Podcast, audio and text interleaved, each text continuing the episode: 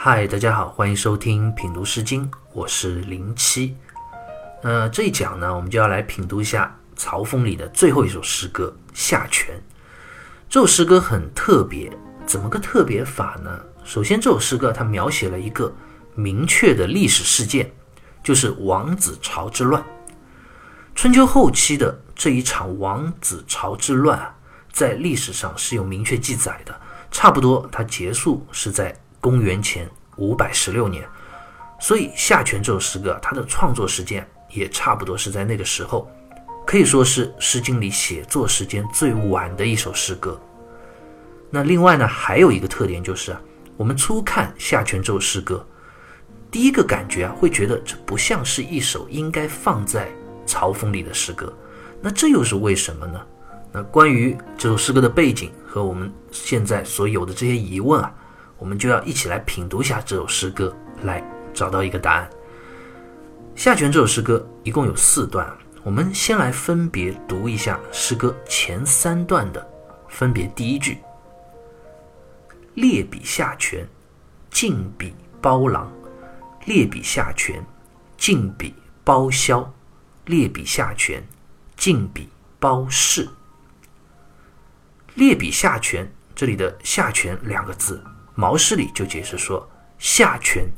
泉下流也，就指自上往下流淌的泉水。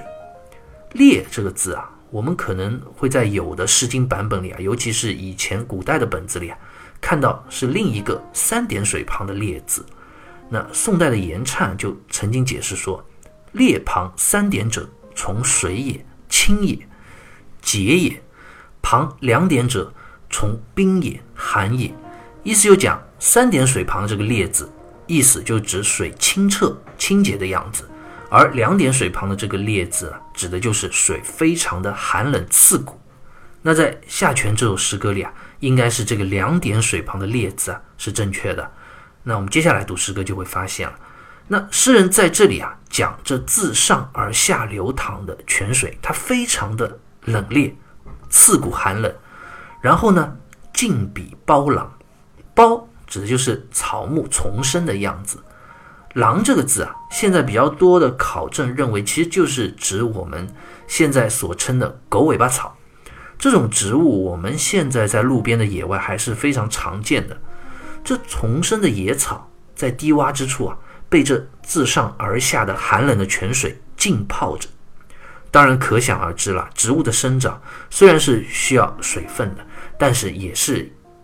只要适当的水分而已。如果长期被这样浸泡在冷冽的水中，那也是无法存活的嘛。那接下来两段的诗歌第一句啊，也是相同的意涵，只是各换了一个字而已。第二段列比下泉，尽比包萧；第三段列比下泉，尽比包氏。萧指的就是艾蒿，氏呢指的就是蓍草。我记得在之前的《诗经》篇目里还给大家讲过，古人就是经常用蓍草来做一些占卜的。那萧和蓍啊，在这里也都是指一些日常野外常见的野草。那问题就来了，诗人一上来借用野草被这冷冽的泉水浸泡啊，岌岌可危的生命状态，他作为一个起兴，他究竟想要说什么呢？关于这个问题啊，清代的方玉润在《诗经原始》里就讲。包郎之见清下泉，日乌没而自伤耳。意思就讲，诗人望着野外日渐荒芜、被泉水浸泡的野草，他就不禁自然的联想到了自己。他觉得自己的命运啊，也如同这水中的草木一般凄凉而无助。那诗人与这被泉水浸泡、奄奄一息的野草之间，他有着怎样的关系呢？是啊。在诗歌前三段的分别后一句，就给出了一个答案。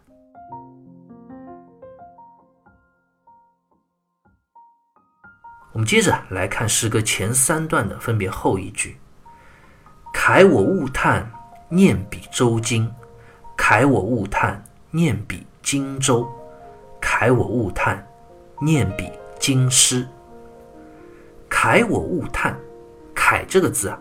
在三家诗的鲁诗里啊，就写作感慨的慨，是表示感慨之意、感叹的意思，所以也读作慨。那在有的诗经解读里啊，也读成细，就是表示哀叹、感叹之意啊。其实意思都是一样。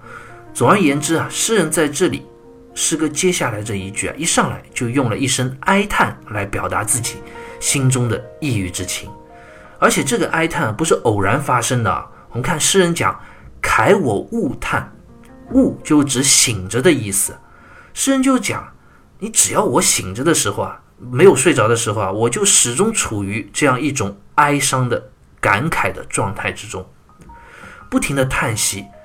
那诗人究竟因何而哀叹呢？他到底什么事情这么苦呢？那接下来诗人就道出了原因所在。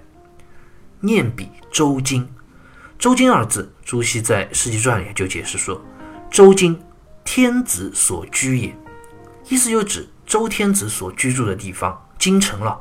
那接下来第二段和第三段两段同一句也都讲到了荆州和京师，其实都是相同的意涵。原来诗人是因为心中怀念周天子和周朝的京城故地，所以才会有这样一种哀伤的情绪，不禁啊心生感慨。那当然言下之意啊，我们作为读者一定也能够明白。所谓怀念，那一定是怀念曾经美好的时光。当下的周王朝一定是非常的衰败没落，风雨飘摇，江河日下，所以诗人才会怀念以往周王朝的这样一个荣光的岁月。那对比当下，才会哀伤不已嘛。那问题就来了，下泉是一首在曹风中的诗歌，你一个曹国人，你为什么要怀念周王朝的昔日荣光呢？那关于这一点啊，朱熹在《史记传》里就讲：“王室临沂而小国困敝，故以寒泉下流而包囊见伤为弊，遂兴其慨然以念周经也。”意思就讲，正是因为在春秋时期嘛，周王室的地位啊衰微了，而曹国呢，他是和周王室同宗同姓的这样一个诸侯国，周王室衰微了，诸侯林立，互相征伐，春秋时代嘛。那曹国也难免陷入这样一个困境。我们在之前讲晋文公伐曹的故事啊，就已经提到过，曹国当时几乎就已经灭国了。所以在《下泉》这首诗歌里啊，诗人其实就是将自己和自己身处的曹国啊，比作是野地里的这个野草，而当时衰败落寞的周王室和整个礼崩乐坏的时代大环境呢，就如同是寒冷的泉水一样，这样一泻而下。无情地浸泡着低洼处的这些草木，而草木无法去阻挡这泉水的浸泡，就好像曹国这样的一个小国，它无法改变周王室衰落的这样一个现实，它也无法去应对日益强大的晋国啊、楚国啊这样的大国，只能在夹缝中去寻找生存，其实很身不由己啊。诗人作为一位当时曹国的国民，当然。也是必然陷于战乱苦难中，也是无法自拔，就好像浸泡在这寒冷泉水中的草木那样奄奄一息啊，命运岌岌可危。然而，这一切都是因为周王室统治无道、衰微所致的。所以，世人心中是多么怀念曾经周王室鼎盛时期的这个昔日光辉岁月，怀念那个时候天下诸侯都以周天子为共主，不敢胡作非为。那包括。曹国在内的各诸侯国的百姓啊，也都能过着幸福安宁的生活。所以《毛诗》里就讲《夏权》这首诗歌的主旨是思治也，是诗人他怀古叹今，乱世思治，希望当下的社会啊，也能够回到过去天下大治的这样一个美好的时代。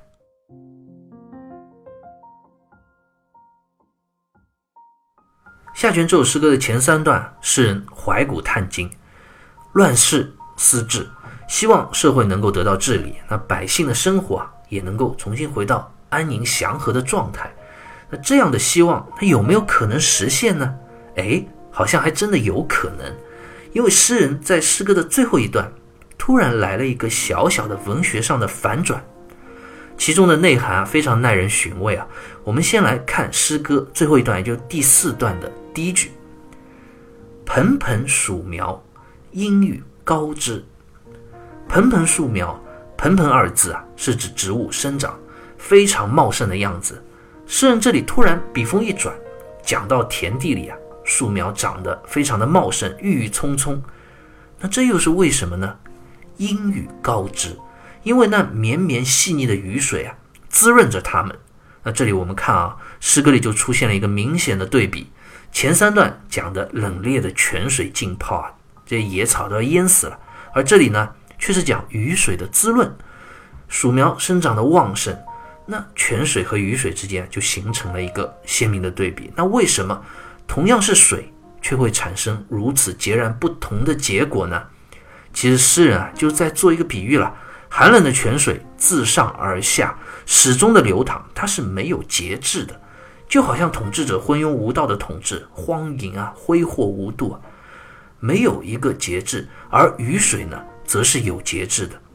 它不会天天下，雨总归是下几天停几天嘛，它是有停歇的，有间歇性的，正好可以满足植物生长的水分，但也不会过度。所以，我们古诗里就讲“春雨贵如油”，就是讲春天的细雨啊，像油一样酥泽可贵，它能够滋润万物。这就好像贤明的统治者，他对于社会的这个治理的方式啊，也是有所节度的，张弛有法。这样社会才能够繁荣，百姓才能够生活幸福。正所谓泉无度，与有节，才会造成如此不同的一个结局。那诗歌读到这里啊，问题也就来了：究竟诗人为什么突然就会有了这样一个思想上的反转呢？是发生了什么事情吗？让诗人啊，他对于当下这个昏暗社会大环境的改变，他又抱有了一丝希望。这样一来啊，这首诗歌啊。就一下子像变成了一个悬疑故事一样，到了最后一段的第一句，突然又把这个胃口给吊起来。所以，关于这个故事最后的答案，我们就要看这诗歌的最后一句了。那答案究竟是什么？我们下期节目再接着聊。好，下期再会。